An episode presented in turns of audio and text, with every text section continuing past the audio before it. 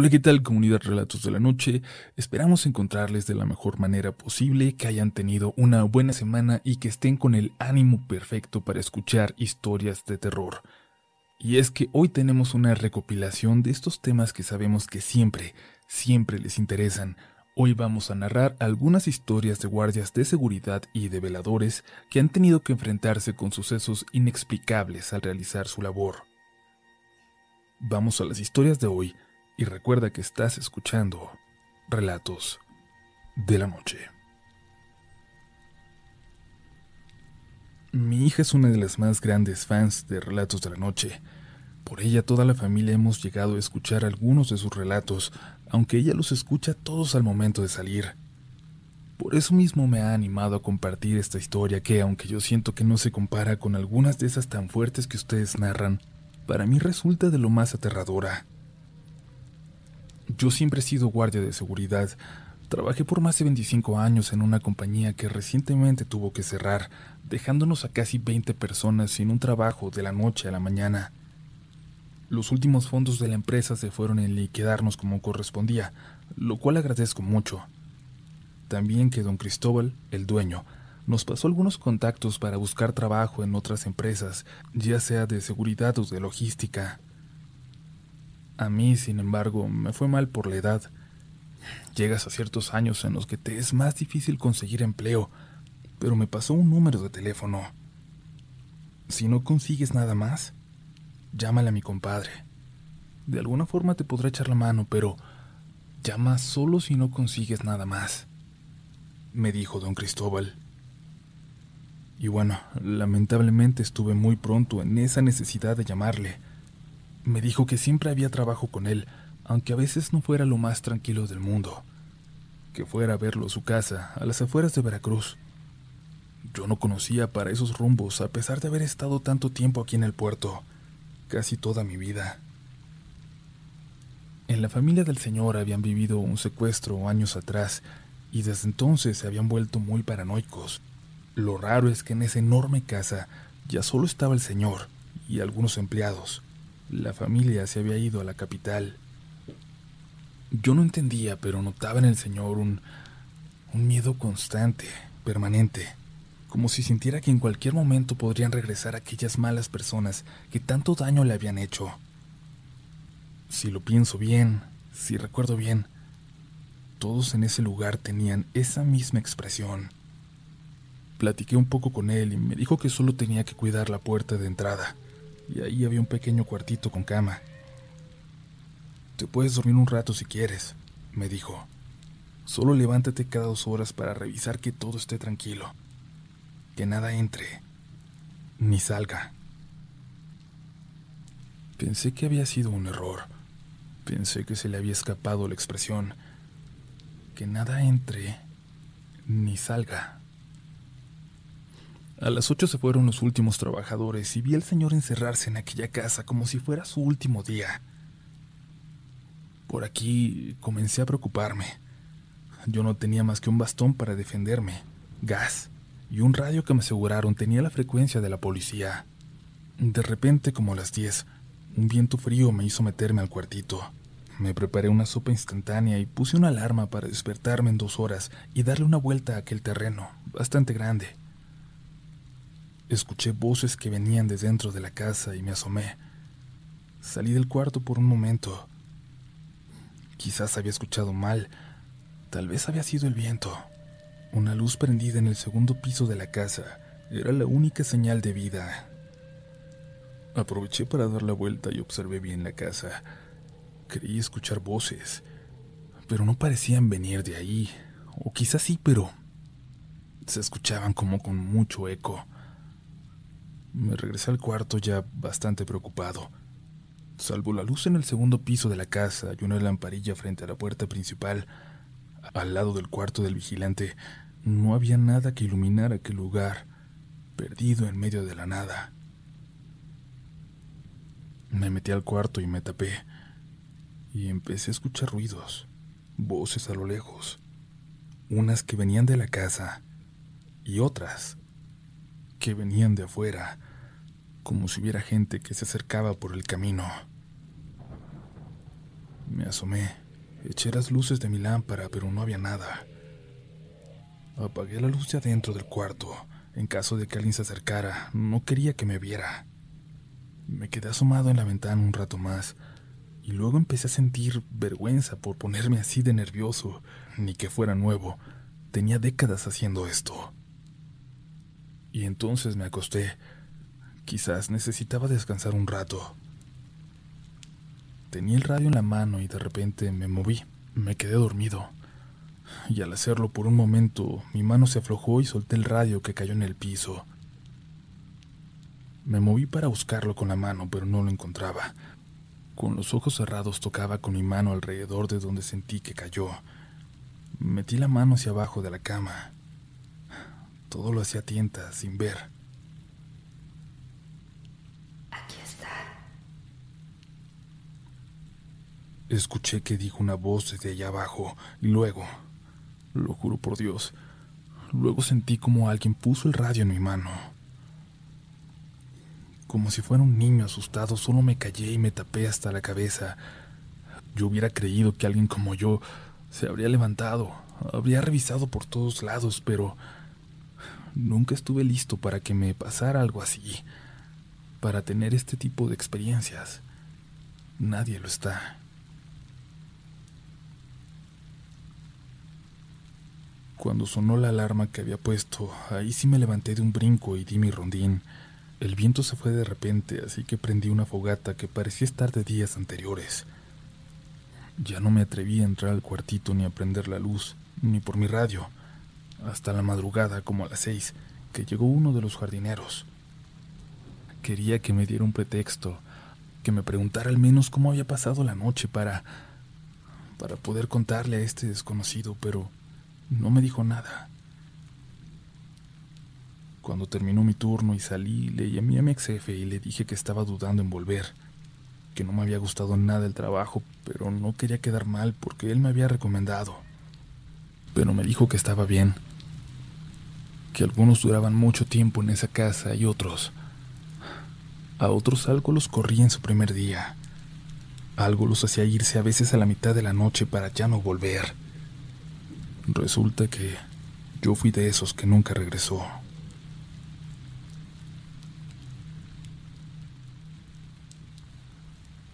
¿Qué tal comunidad? Mi experiencia es cortita, pero tengo que compartirla con ustedes.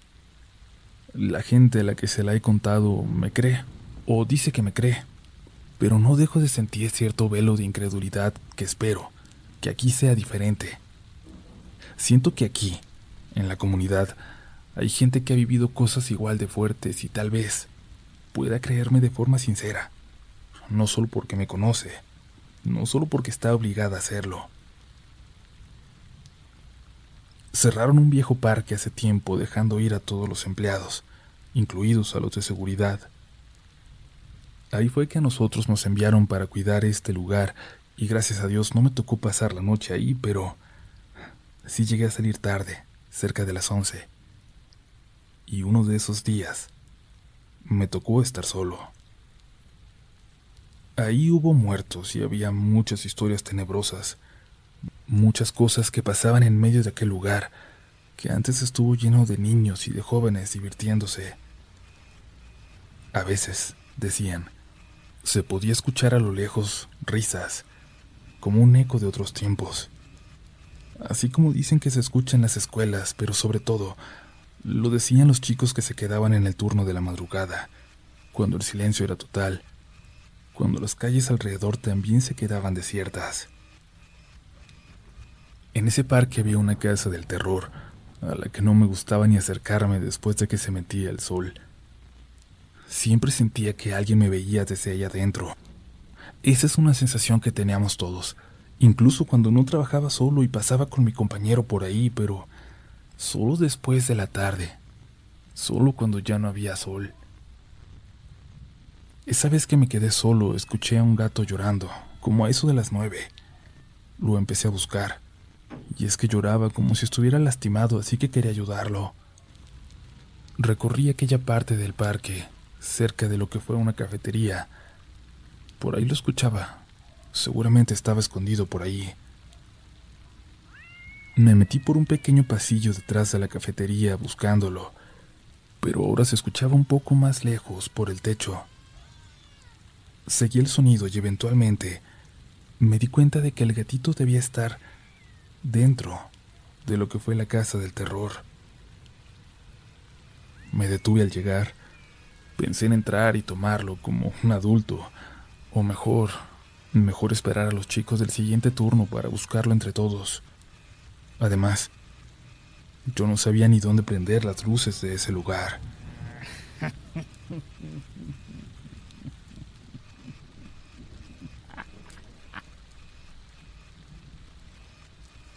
El llanto del gato, que ahora claramente ubicaba ahí adentro, en una de las ventanas del segundo piso totalmente oscuras, se había convertido en una risa. Como si el shock me hubiera bloqueado, el miedo, lo siguiente que recuerdo es estar en la entrada principal sudando, agitado. Ni siquiera recuerdo haber corrido hasta allá. Después de un rato logré calmarme y eventualmente llegaron los compañeros. Les conté lo que me había pasado y nos acercamos a aquella casa, pero no nos animamos a entrar. Gracias al cielo que fue la última vez que me tocó estar solo, y aunque llegamos a escuchar cosas extrañas a lo lejos, mi compañero y yo, ya no nos tocó ver nada. Otros compañeros no tuvieron la misma suerte. Dijeron haber visto gente caminar a lo lejos, haber visto a alguien disfrazado entrar en aquella vieja casa del terror.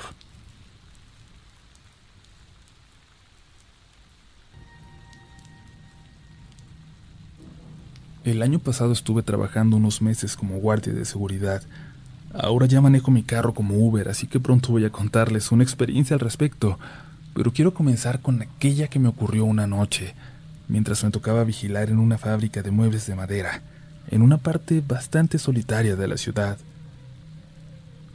Éramos tres guardias ahí, dos en la fábrica de muebles y uno más que cuidaba a otra al lado, pero que parecía ser de los mismos dueños. Nunca lo tuve claro, solo sé que el guardia de al lado también hacía base con nosotros. Él tenía una cuatrimoto para desplazarse por todo el lugar. Para llegar a estas dos fábricas había que tomar una carretera. Dos carriles, uno en cada sentido, separados por un descuidado camellón con árboles casi secos. De ambos lados había terrenos baldíos muy amplios, pero de uno en particular estaba lleno de maleza. A unos metros de ese terreno había un arroyo que creo que antes era usado por otras fábricas para tirar sus desechos hasta que los descubrió el gobierno. De todas formas, más allá de la contaminación, no parecía que nadie quisiera comprar aquellos terrenos, aunque tenían buen espacio para construir fábricas o cosas así. Por ahí no había casas, no las había en kilómetros, y por lo contaminado del agua tampoco había indigentes cerca. Ni una sola casita de cartón, ni un refugio improvisado, tan comunes en otras partes de la ciudad. Por eso me sorprendió aquella noche cuando recibí una alerta por la radio. Alguien estaba en la entrada de la fábrica, en la entrada principal, y esa noche no habíamos cerrado el candado bien. Así que aquella persona que toqueteaba la puerta pudo haber entrado. Al menos eso me dijo mi compañero desde la caseta, desde donde estaba viendo a través de las cámaras. Me acerqué a la caseta con él y comprobé que lo que decía era verdad. En la pantalla se veía frente a la puerta, moviendo las cadenas, había una señora. Parecía ser muy gorda y además parecía que estaba vestida con cobijas en lugar de ropa. A pesar de que la imagen era en blanco y negro, se notaba muy sucia. Sus facciones no se lograban reconocer. Se nos hizo muy raro y le llamamos al otro guardia para que pasara en la moto. Igual y con eso lo asustaba. Él se acercó rápidamente para allá y cuando estuvo casi frente a ella, vimos como la señora empezó a caminar muy raro, muy raro como cojeando, y así se metió entre la maleza. Desapareció. Quién sabe qué le habrá dicho el compañero para asustarla, pensamos, pero funcionó. Logró ahuyentarla. Cuando nos recuperamos del susto, y es que verdaderamente parecía un fantasma o algo raro, Salimos y nos dirigimos a la puerta. Eran unos 50 metros desde donde estábamos. Cuando llegamos el compañero en la moto nos dijo que no había visto nada, pero nosotros vimos en la cámara cómo llegó y se paró frente a esa mujer. Paró la moto a un metro de ella, que estaba del otro lado de la puerta y... y se asomó. La tuvo de frente y vimos cómo la ahuyentó. Sin embargo, él no nos creyó cuando le dijimos que estuvo frente a ella, y nosotros en el fondo no le creímos a él.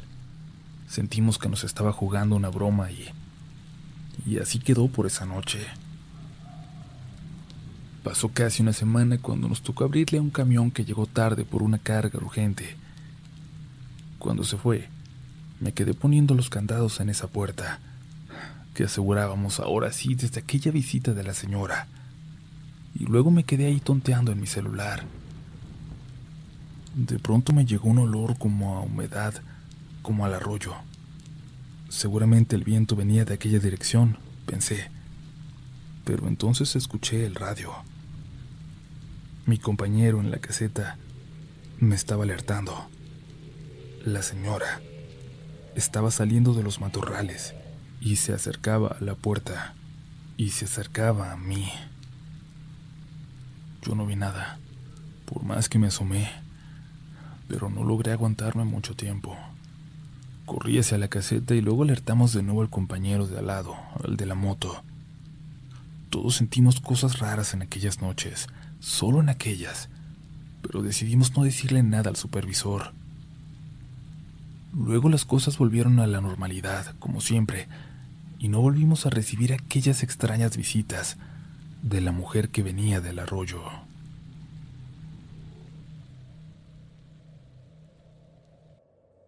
Hace dos años que llegué a esta ciudad. Tuve que venir desde mi pueblo cuando me di cuenta que no había forma de ganarme la vida ya.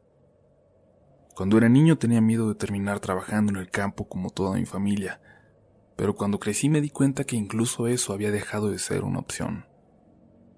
Había que salir para poder ayudarle a los que se quedan. Cuando llegué a la ciudad encontré trabajo en una pequeña tienda de abarrotes. Me pagaban poco, pero tenía algo de flexibilidad en el horario para poder hacer algunos otros trabajos. A veces llegaba tarde para trabajar por la mañana en alguna construcción, limpiando jardines, de lo que fuera.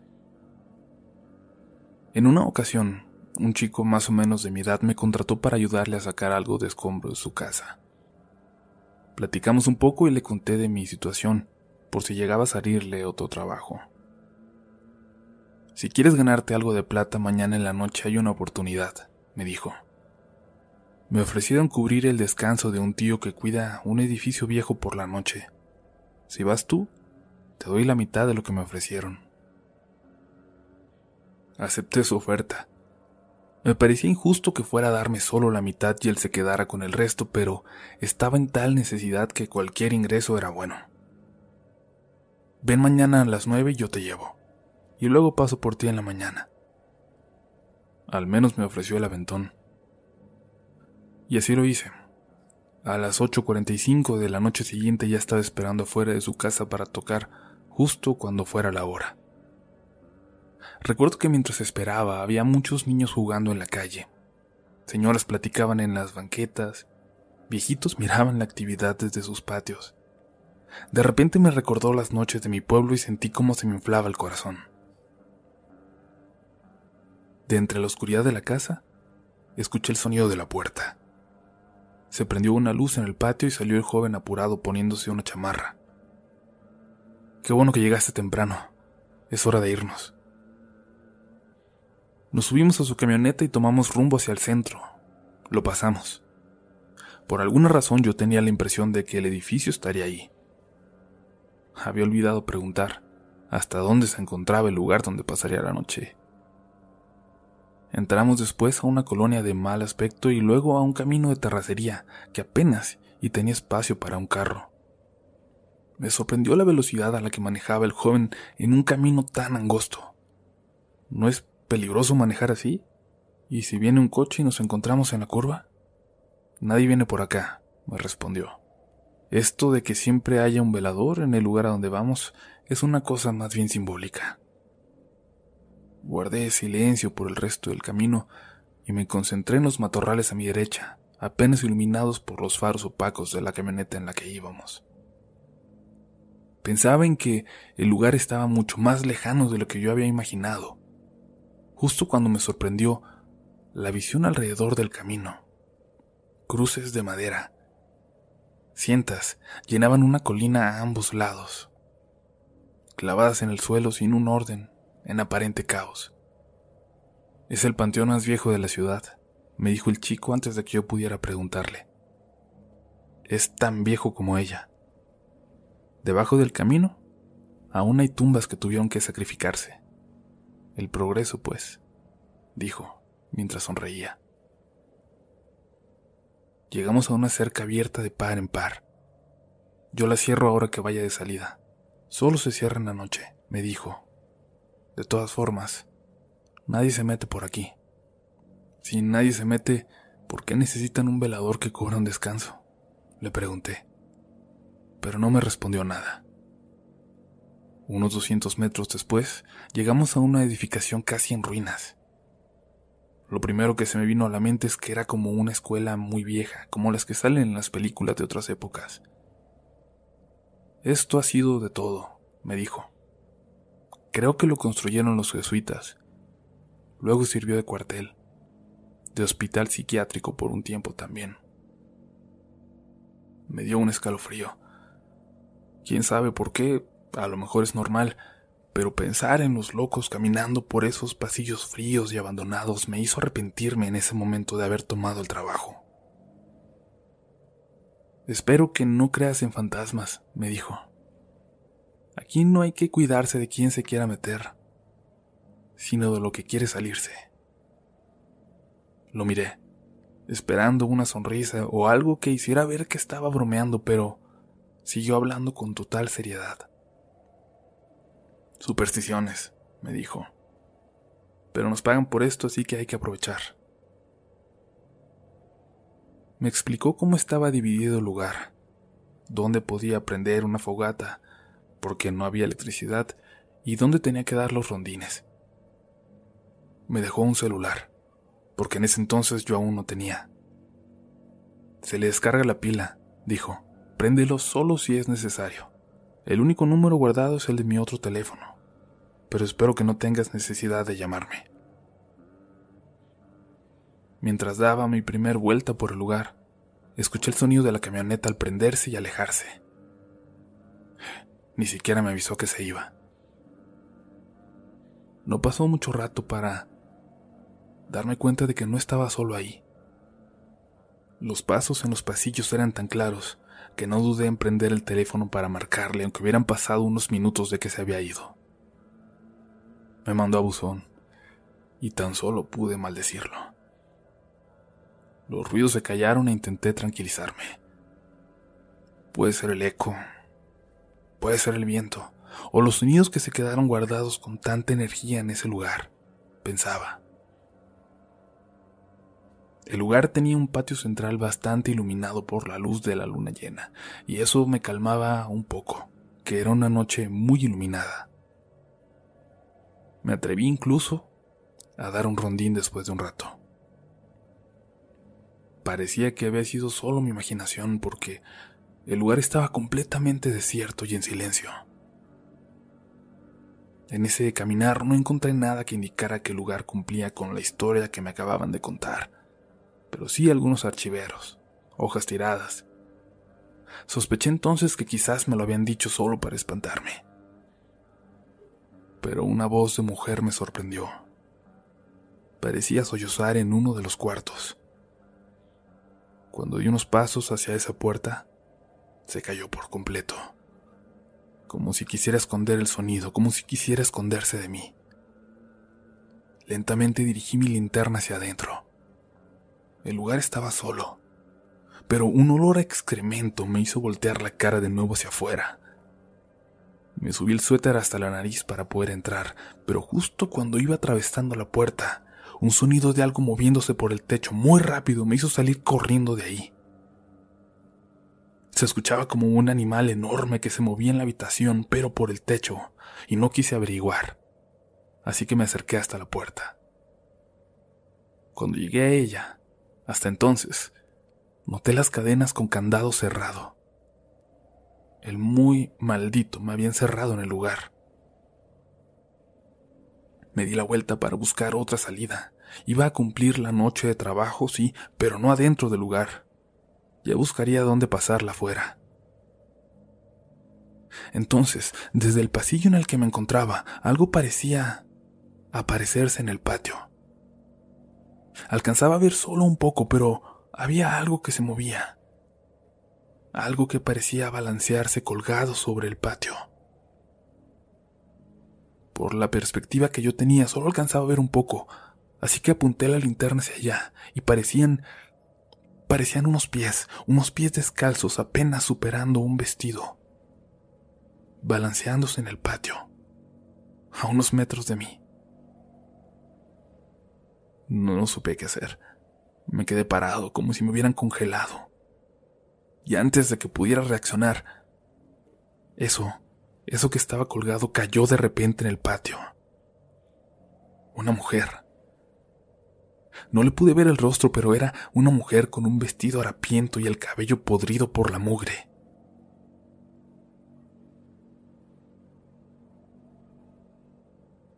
No supe si era un fantasma o una loca, pero salí corriendo.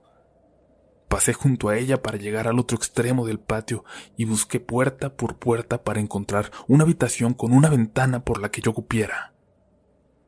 No sé cuánto tiempo pasó. La adrenalina quizás me hizo no ser consciente de todo para poder correr, para poder concentrarme en encontrar una salida sin importar si algo me estaba siguiendo o no. Cuando encontré por fin una ventana me lancé por ella y caí unos dos metros en el piso.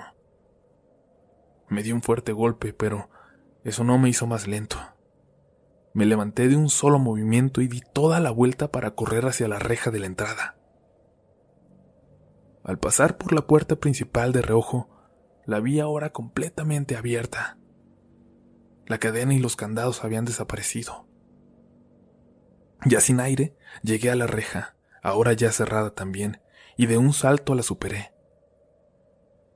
Sentí sangre en mis manos y en el muslo. Al parecer me había cortado con la reja cuando la salté, pero apenas si lo sentí. Seguí corriendo y más adelante escuché risas, risas a lo lejos. Y luego vi luces.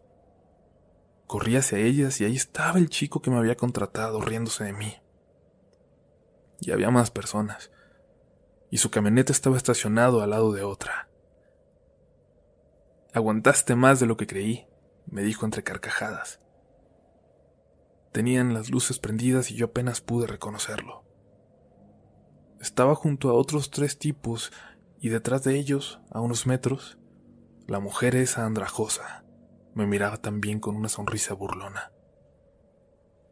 Les grité todas las groserías que sabía y seguí corriendo por el camino.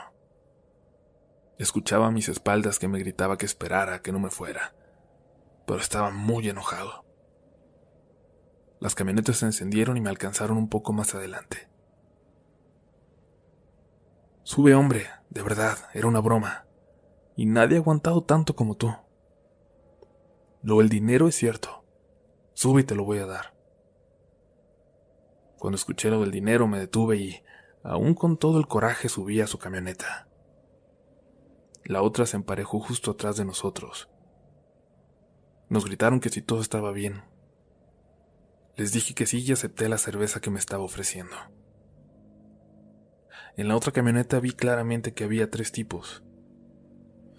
Y el tipo que me contrató iba solo. ¿Dónde está la mujer? Le pregunté. ¿Cuál mujer? me dijo. La mujer que me persiguió por el lugar, que estaba detrás de ustedes cuando se reían de mí. Su sonrisa entonces se borró, y luego continuó pero muy nerviosa. Parecía querer ignorar lo que acababa de decir. No me vas a venir a asustar tú a mí, me dijo mientras se reía y aceleró por el camino. En cuanto llegamos a una colonia poblada, me bajé y me dio el dinero. No se miraba muy segura, pero preferí caminar por ella que seguir con ese loco. Quizás la mujer también era parte de la broma, pero No estoy seguro. Su mirada cuando le dije que estaba detrás de ellos se volvió completamente vacía por un momento. Ese ha sido el peor trabajo que he tenido en esta ciudad y la verdad, la experiencia más aterradora de mi vida. Y eso que apenas duró unas horas. Gracias por escucharla. Si te gusta este contenido, no dudes en suscribirte para que estés pendiente de lo nuevo que tenemos cada semana. Síguenos también en Instagram y Twitter, donde nos encontrarás como RDLN Oficial. Y también puedes suscribirte a YouTube, donde tenemos varios relatos nuevos cada semana. Esto es Relatos de la Noche.